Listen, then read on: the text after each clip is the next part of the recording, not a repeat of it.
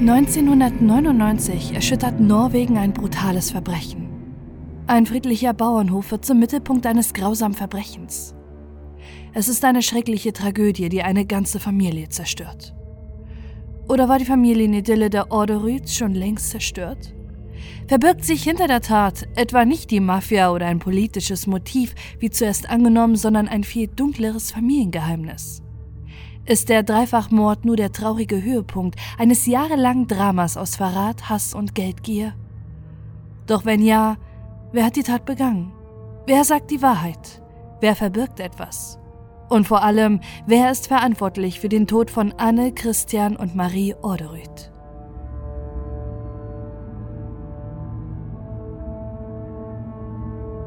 Anne Orderud wächst zusammen mit ihrem Bruder Per und ihren Eltern Marie und Christian auf dem beschaulichen Bauernhof der Familie in der norwegischen Gemeinde am Sörum auf. Ihre Eltern sind leidenschaftliche Bauern, die sich in der ländlichen Gemeinde engagieren. Doch im Gegensatz zu ihrem Bruder Per ist das Leben auf dem Land nichts für Anne. 1975 findet sie mit Anfang 20 eine Anstellung im norwegischen Außenministerium in Oslo für sie beginnt damit ein ganz neues Leben, ganz anders, als sie es vom Bauernhof ihrer Familie gewohnt ist. Innerhalb kürzester Zeit steigt sie in der politischen Laufbahn auf. Sie arbeitet als Beraterin der NATO-Delegation in Brüssel und in der norwegischen Botschaft in Athen. Seit 1993 ist Anne Orderud schließlich als persönliche Sekretärin des Verteidigungsministeriums angestellt. Auch ihr Mann bewegt sich in den höchsten politischen Kreisen Norwegens. Per Paust arbeitet als Diplomat in Washington und Jakarta und beginnt in den 1990er Jahren eine Stelle als hochrangiger Beamter des Außenministeriums. Als sich die Balkanmafia in Norwegen etabliert und mit ihren Geschäften den Kosovo-Krieg finanziert, muss Per Paust regelmäßig mit Waffenhändlern Verhandlungen führen. Doch das macht auch das Leben für Per und Anne gefährlich. Das muss das Ehepaar am eigenen Leib im Juli 1998 erfahren. Unter ihrem Auto auf dem Parkplatz des Verteidigungsministeriums findet Anne Orderud Paust ein Paket. Es ist ein halbes Kilo Sprengstoff. Die Osloer Polizei untersucht den Vorfall, doch sie entdecken, dass das Dynamit ohne Zünder am Wagen angebracht und somit unscharf war. War das nur ein Versehen oder ist die Bombe eine Drohung? Steckt möglicherweise die Balkanmafia dahinter, mit der ihr Mann immer wieder Verhandlungen führen muss? Nur einen Monat später versucht erneut jemand ein Attentat zu begehen. Per Paust wacht in der Nacht des 12. August 1998 auf. Er bemerkt einen eigenartigen Geruch, der in die Wohnung zieht. Vor der Tür steht ein 5 Kilo Propangastank. Überall ist Benzin verteilt und eine lange Lunte führt in den Hof des Gebäudes. Das Feuer ist aber bereits nach wenigen Metern erloschen. Die gerufene Feuerwehr bestätigt, dass die Gasflasche ausgereicht hätte, um den gesamten Gebäudekomplex in die Luft zu sprengen. Innerhalb kürzester Zeit hat jemand zweimal versucht, Anne und Per zu töten. Die Anschläge gehen durch die Medien, doch ein Täter kann nicht gefunden werden. Das Ehepaar schwebt in Gefahr. Deshalb werden Anne und Per Paus zunächst in eine geheime Unterkunft im Außenministerium gebracht. Später leben sie verdeckt in New York. Zeitgleich laufen die Ermittlungen in Norwegen in alle Richtungen. Steckt die Balkanmafia hinter den Anschlägen oder doch ein anderer politischer Feind? Oder sind die Ermittler auf einer ganz falschen Spur? Haben die Pausts im privaten Umfeld Feinde? Der Sohn von Per Paust aus erster Ehe rückt in den Fokus der Ermittlungen. Er verabscheut seine Stiefmutter und bei seiner Vernehmung wirft er sogar mit einem Stuhl um sich, doch nachweisen kann die Polizei ihm nichts. Die Ermittlungen verlaufen ins Leere. Schließlich kehren Anne und Per Paust im Januar 1999 zurück nach Norwegen. Nur wenige Monate später wird bei Per Paust eine aggressive Krebsform diagnostiziert. Am 6. Mai 1999 stirbt er nach kurzer Krankheit. Bis heute gibt es jedoch Spekulationen, dass er vergiftet wurde. Als Anne Orderud Paust um ihren verstorbenen Ehemann trauert, ahnt noch niemand, dass nur wenige Tage später das Unheil über ihre Familie hereinbrechen wird. Nach dem Tod von Per Paust flieht sie zu ihren Eltern aufs Land. Hier fühlt sie sich sicher, denn die Angst vor dem Unbekannten, der zweimal versucht hat, sie zu töten, ist immer noch riesig. Doch in der ländlichen Idylle und bei ihren Eltern Marie und Christian Orderüth fühlt sie sich geschützt. Anfang der 90er Jahre hatten ihre Eltern ein neues Wohnhaus am Rande des Bauernhofs erbaut, der schon lange im Besitz ihrer Familie ist. Seitdem der Vater nicht mehr anpacken kann, kümmert sich Annes Bruder Per Orderüth um den Bauernhof. Er lebt im Hauptgebäude, seine Eltern am Waldesrand im neu erbauten Haus. Während sich Anne auf dem Gehöft ihrer Eltern in Sicherheit fühlt, erreicht die Polizei am 15. Mai 1999 einen Anruf. Eine anonyme Person warnt die Behörden, dass Anne Orderud Paus und ihre Eltern bald getötet werden würden. Obwohl die Polizei versucht nachzuverfolgen, von wem der Anruf stammt, finden sie nichts heraus. Doch der Anrufer soll Recht behalten, denn nur eine Woche später sind Anne und ihre Eltern tot. Es ist der 22. Mai 1999, Pfingstsamstag, und die Sonne geht in Norwegen erst gegen 23 Uhr unter. Um diese Zeit legen sich Anne, Marie und Christian Orderud zu Bett. Sie ahnen nicht, dass in der Dunkelheit jemand im angrenzenden Wald am Bauernhof lauert. Der oder die Täter warten, bis alle schlafen. Irgendwann zwischen Mitternacht und 5 Uhr verschafft sich der Angreifer Zugang zum Haus. Alles, was in der Nacht passiert, kann nur von der Polizei rekonstruiert werden. Höchstwahrscheinlich wird die 84-jährige Marie Orderüth vom Lärm des Einbruchs wach und wird aus nächster Nähe im Schlafzimmer erschossen. Mit letzter Kraft schleppt sie sich in den Flur, wo sie stirbt. Währenddessen kommt die 47-jährige Anne ins Schlafzimmer ihrer Eltern gerannt. Jemand schießt auf sie, doch trifft sie nicht und das Projektil bleibt in der Wand stecken. Sie rennt in die Küche und will durch die Verandatür fliehen, doch sie wird eingeholt.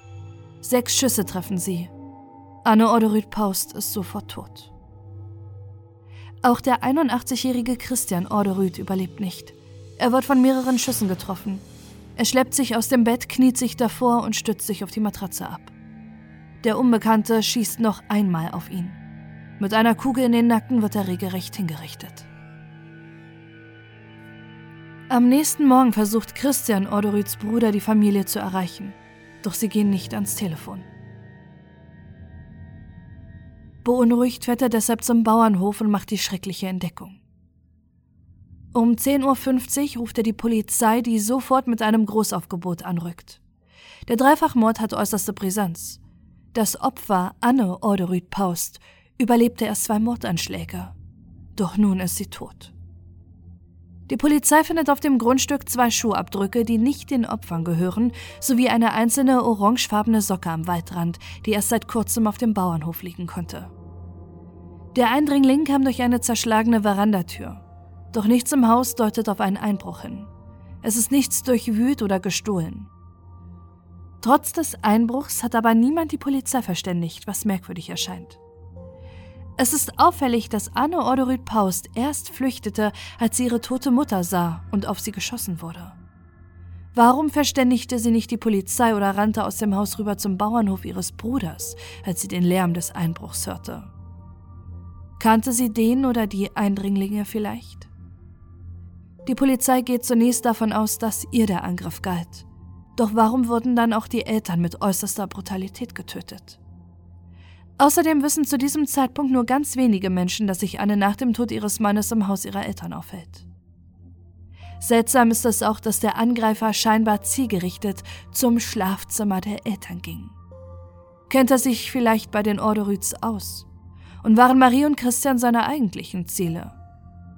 Doch wer aus dem Umkreis der Familie hätte ein Motiv, drei Menschen zu töten? Nur die wenigsten in der Familie Orderud wissen, dass die Beziehung zwischen Christian und seinem Sohn Per schon seit längerem angespannt war.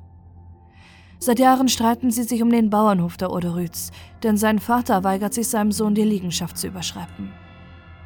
Christian will, dass Anne ihren Erbteil ausbezahlt bekommt, doch Per will auch Annes Erbe und das Geld lieber für Investitionen auf dem Bauernhof einsetzen. Er sieht sich im Recht, Schließlich hat Anne Orderud Paust seiner Meinung nach genug Geld. Und während seine Schwester weggezogen und Karriere gemacht hat, blieb er trotz seines abgeschlossenen Jurastudiums an der Seite seiner Eltern und hat immer ohne Gehalt auf ihrem Bauernhof gearbeitet. Der Erbstreit zwischen Christian und Per geht sogar so weit, dass sie 1997 vor Gericht ziehen. Eine Versöhnung der beiden ist nicht in Sicht. Erst vor dem Gerichtsprozess erfährt Pers Frau Veronika, dass der Bauernhof gar nicht ihnen gehört. Sie ist wütend darüber und erbost über ihre Schwiegereltern und ihren Mann, was man später in ihrem Tagebuch liest. Jahrelang nur Streit, und dann erfahre ich, dass mein Mann der Hof noch nicht einmal gehört. Veronika und Per lernen sich 1993 kennen. Sie kommt aus schwierigen Verhältnissen. Ihr Vater hat ihre Mutter schon vor Veronikas Geburt verlassen. Schnell findet ihre Mutter einen neuen Mann und nur ein Jahr nach Veronikas Geburt kommt ihre Halbschwester Christine zur Welt. Immer wieder betont ihr Stiefvater, dass Veronika nicht seine echte Tochter sei und bevorzugt seine leibliche Tochter Christine. Streit gehört in der Familie zur Tagesordnung. Veronika ist ein ruhiges Kind, die wenig Kontakt zu den anderen Kindern in der Schule hat.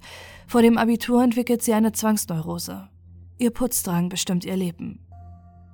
Nach der Schule beginnt sie ein Studium der Tiermedizin. Mit 21 Jahren macht sie ein Praktikum auf einem Bauernhof, dem Orderüdhof. Dort lernt sie den deutlich älteren Per kennen, der seit Jahren alleine die Geschäfte auf dem Hof führt. Sie werden schnell ein Paar und heiraten, Eingeladen bei ihrer Hochzeit ist aber keiner aus der Orderud-Familie, denn Veronika versteht sich nicht gut mit ihren Schwiegereltern. Das Paar scheint gut zusammenzupassen. Sie sind beide ruhig, tüchtig und lieben Tiere. Im Gegensatz zu vielen anderen Bauern verabscheut Per außerdem die Jagd. Er hasst Waffen. Nach dem Mord an Anne, Marie und Christian Orderud versucht die Polizei Per und Veronika zu finden. Schließlich sind sie die nächsten Angehörigen und müssen über die grausame Tat informiert werden. Doch die beiden ausfindig zu machen, gestaltet sich als schwierig. Sie sind nicht zu Hause und niemand scheint zu wissen, wo die beiden sich aufhalten. Die Polizei gibt deshalb eine Pressekonferenz. Erst danach melden sich Per und Veronika Oderüth. Sie sind bei einer Hundemesse. Dort wurden sie von anderen Gästen auf die Morde angesprochen. Der Schock für Veronika und Per sitzt tief, als sie vom Tod der Eltern und Anne erfahren. Auch wenn sie kein gutes Verhältnis zu den Orderits hatten, scheint vor allem Veronika schwer getroffen zu sein und weint ununterbrochen bei der Vernehmung. Doch Angaben zu einem möglichen Täter können sie nicht machen. Per und Veronika hatten am Abend vor den Morden noch Besuch von Freunden. Danach legten sie sich im Haupthaus schlafen und bemerkten nicht, was sich 200 Meter entfernt im Haus von Pers Eltern abspielte. Am nächsten Tag sind sie früh zur Hundemesse gefahren und haben nichts Ungewöhnliches mitbekommen. Alles, was die Polizei hat, sind die Indizien am Tatort und an den Opfern. Bei der Obduktion der Leichen wird festgestellt, dass mit zwei verschiedenen Waffen geschossen wurde. Einmal Kaliber 38, einmal Kaliber 22. Der Verdacht liegt also nahe, dass nicht nur ein Täter den Mord beging, sondern zwei. Die zwei gefundenen Schuhabdrücke stimmen überein. Es ist der wichtigste Hinweis, den die Polizei neben der gefundenen Socke hat. Der Schuhabdruck ist eine Größe 40, die Socke hingegen nur eine 35. Außerdem ist die Socke in einer speziellen Strickart handgestrickt. Sie ist bis heute das rätselhafteste Beweisstück, was viele Fragen aufwirft und wodurch der Fall in der norwegischen Presse oft als bizarre Aschenputtel-Version bezeichnet wird. Die Medien überschlagen sich mit ihrer Vermutung, wer der oder die Mörder sein könnten. War es doch die Balkanmafia, die möglicherweise schon die ersten Anschläge verübte? Oder wurde Anne Orderud Paus nicht wegen der Arbeit ihres toten Mannes getötet, sondern wegen ihrer eigenen? Hat das Verteidigungsministerium Feinde? Wusste Anne etwas, was nicht an die Öffentlichkeit kommen sollte? Fast alle vermuten hinter der Tat ein politisches Motiv. Umso erstaunter ist ganz Norwegen, als die Polizei zwei Monate nach den Morden die Verdächtigen präsentiert.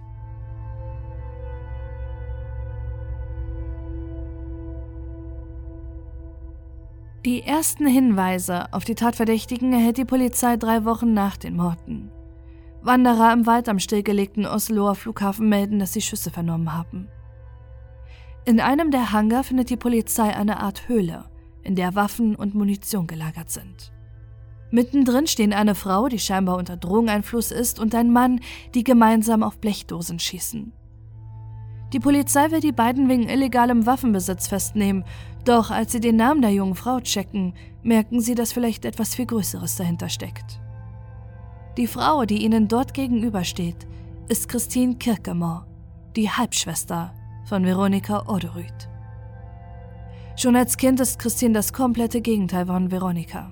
Sie ist laut, wild und macht den Eltern immer wieder Probleme. Mit 16 zieht sie von zu Hause aus nach Oslo.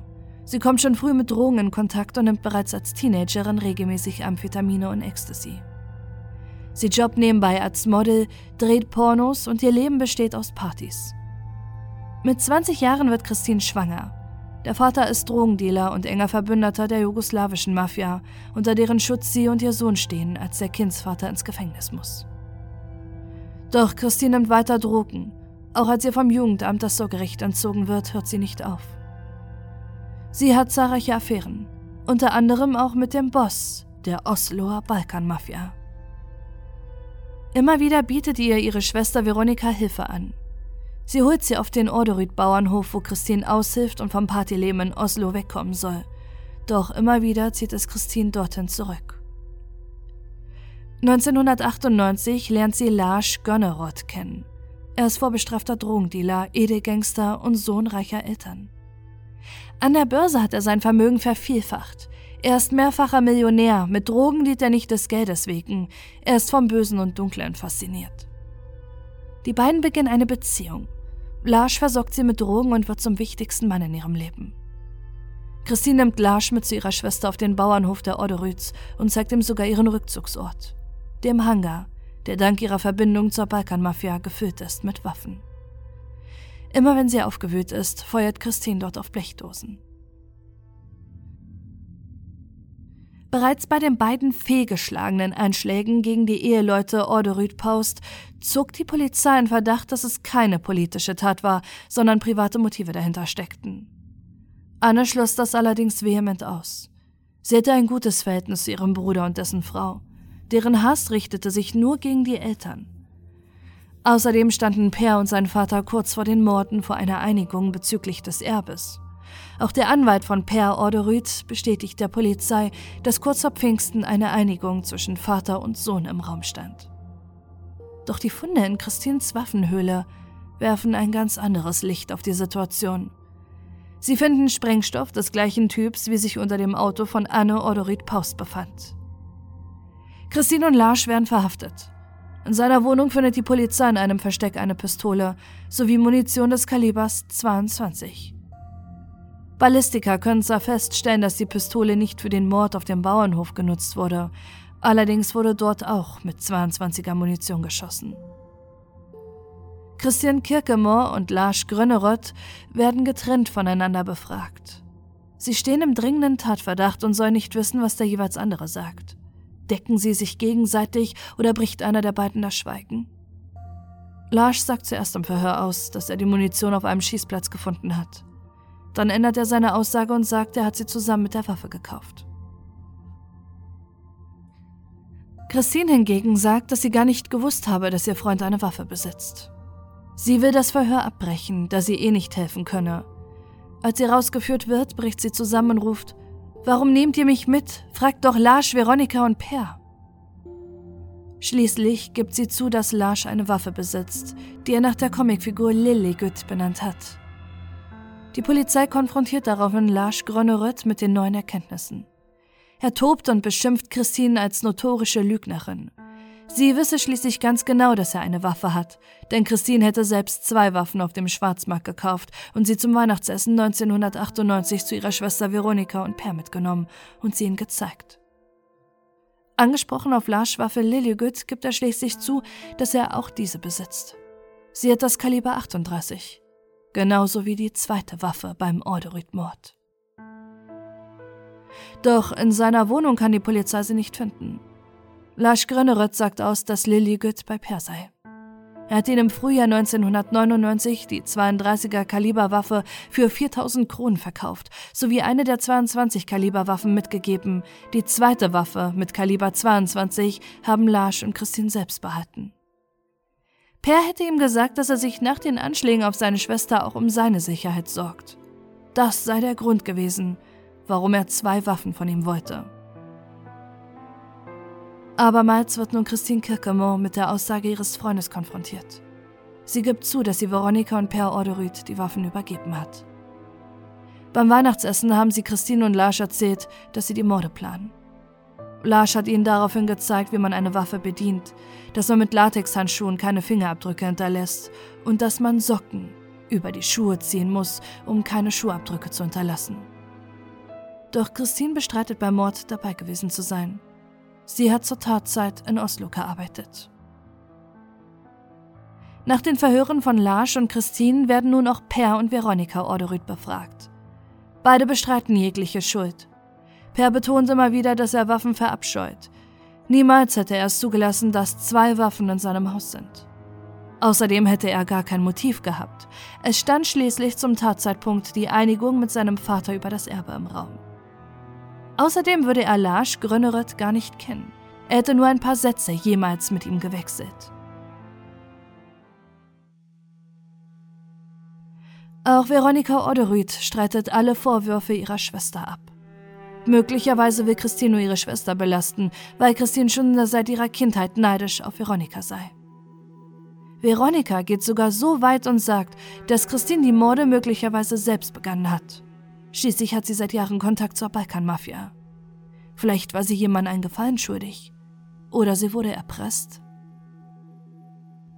Es steht Aussage gegen Aussage, Schwester gegen Schwester, fleißiges Vorzeige-Ehepaar vom Bauernhof gegen Drogenpaar mit Verbindung zur Mafia. Wer sagt die Wahrheit? Wer lügt? Die Frage der Schuld stellt sich schon kurz nach der Festnahme der beiden Paare ganz Norwegen. Bereits der Mord an Anne Odoryd Paus und ihren Eltern hat medial eine riesige Aufmerksamkeit bekommen.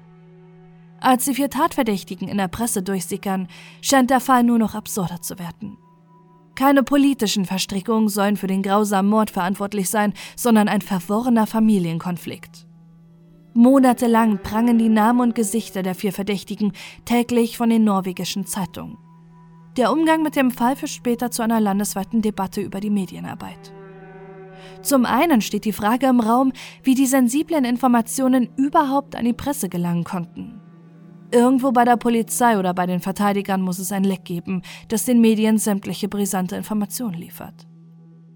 Zum anderen gerät aber auch der Umgang mit den Beschuldigten in die Kritik. In der Presse werden die vier Tatverdächtigen mit vollem Namen und Bildern abgedruckt. Über Monate wird jedes noch so private und intime Detail dafür veröffentlicht. Ohne Respekt vor den Opfern und Verdächtigen gleicht die Berichterstattung in der norwegischen Presse einer Daily Soap, deren Protagonisten mehr einem Roman oder Film gleichen als einem real existierenden Mordfall. Auf der einen Seite steht der sanftmütige Bauer Per mit seiner herrschsüchtigen Frau Veronika. Auf der anderen Seite ihre wunderschöne, aber drogenabhängige kleine Schwester Christine und der neureiche Dealer und Waffenenthusiast Lars. Jeder in Norwegen hat seine eigene Theorie, was in der Nacht des 22. Mai auf dem Orderud-Bauernhof passiert sein soll. Dabei steht die Polizei weiterhin vor einem Rätsel. Während die Presse bereits die vier Hauptverdächtigen präsentiert, weiß die Polizei immer noch nicht, wer der vier in den Mord verwickelt war. Wer sagt die Wahrheit, wer verbirgt etwas? Immer wieder wird Lars Grönerud befragt. Immer wieder gibt es dabei unterschiedliche Aussagen. Schließlich führt Lars die Polizei in einen Wald, in dem er mit seiner Waffe Lilligüt Schießübungen in der Vergangenheit machte. An einem Baum finden sie sogar noch ein Projektil. Die ballistische Untersuchung ergibt, dass das Projektil im Wald aus derselben Waffe abgefeuert wurde, wie auch die Kaliber 38 Munition beim Orderud-Mord. Es gibt endlich einen Durchbruch. Es ist nun bewiesen, dass mit Lars Gröneröds Waffe die Tat begangen wurde. Doch dass Lars diesen Revolver einmal besaß und Christine ihrer Schwester die Waffe mit Kaliber 22 übergab, bedeutet noch lange nicht, dass die beiden die Mörder sind.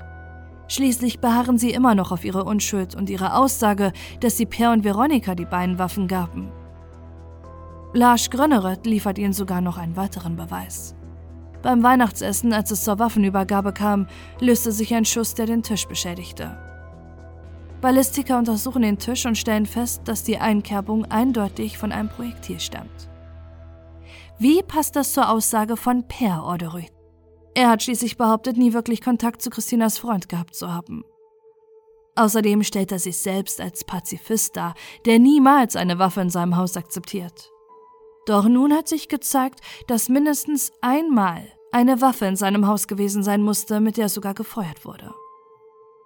Wieder rückt der Tatverdacht weg von Christine und Lars hin zu Veronika und Per. Veronika sagt schließlich aus, dass es doch mal eine Waffe in ihrem Haushalt gab. Ihre Schwester hätte sie zum Weihnachtsessen 1998 mitgenommen. Sie sei suizidar und hätte immer einen Revolver bei sich. Bei der Weihnachtsfeier hätte sie ohne Grund die Waffe gezogen, wobei sich ein Schuss löste. Erneut weiß die Polizei nicht weiter. Jedes Mal, wenn sie glauben, einen belastenden Beweis gegen eines der Paare gefunden zu haben, schieben sie sich gegenseitig die Schuld zu. Deshalb befragen sie den Anwalt von Christian Orderud.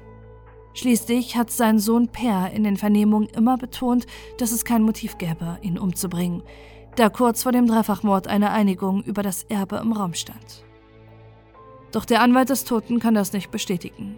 Die Lage war immer noch angespannt zwischen Sohn und Vater. Christian Orderud wollte seinem Sohn Per wegen Urkundenfälschung anzeigen, denn er hatte den Übergabevertrag des Erbes gefälscht. Ein Gutachten bestätigt die Urkundenfälschung nach den Morden sogar.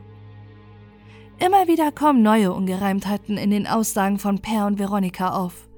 Per hat in den Monaten vor den Morden 24 Mal mit Lars Grönerött telefoniert. Das passt nicht zur Aussage, dass er nie Kontakt mit ihm hatte.